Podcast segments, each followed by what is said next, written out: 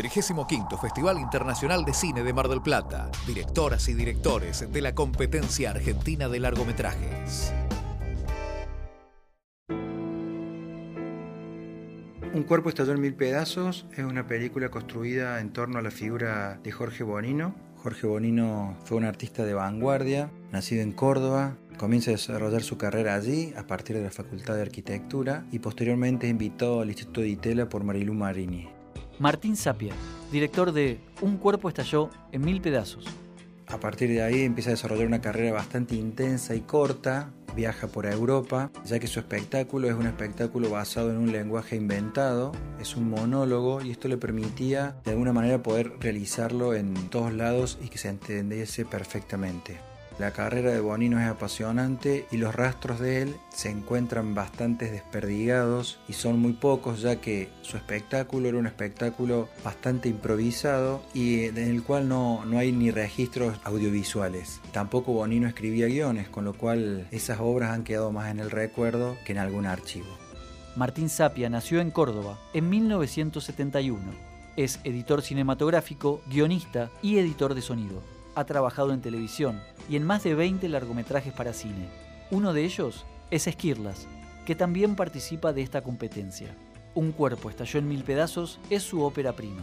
La figura de Jorge Bonino, para los estudiosos del arte y de las vanguardias, es un mito y también en la ciudad de Córdoba la figura de Bonino es un mito. Poco se sabe de él, porque si bien comenzó su carrera en, en Córdoba y después en el Ditela, al viajar rápidamente e irse a Europa, es como que, su figura un poco se desvaneció. Y más aún cuando Bonino empieza a tener problemas mentales, psiquiátricos y comienzan sus internaciones en diferentes instituciones mentales. Es entonces que la figura de Bonino es una figura que un poco ha desaparecido dentro de lo que es el mapa de la historia del arte. Y cuando yo me encontré con este personaje a través de un libro, me impresionó y me llamó mucho la atención la posibilidad de tratar de construir la vida de, de un fantasma, lo que había quedado de un personaje del que poco y nada se sabía.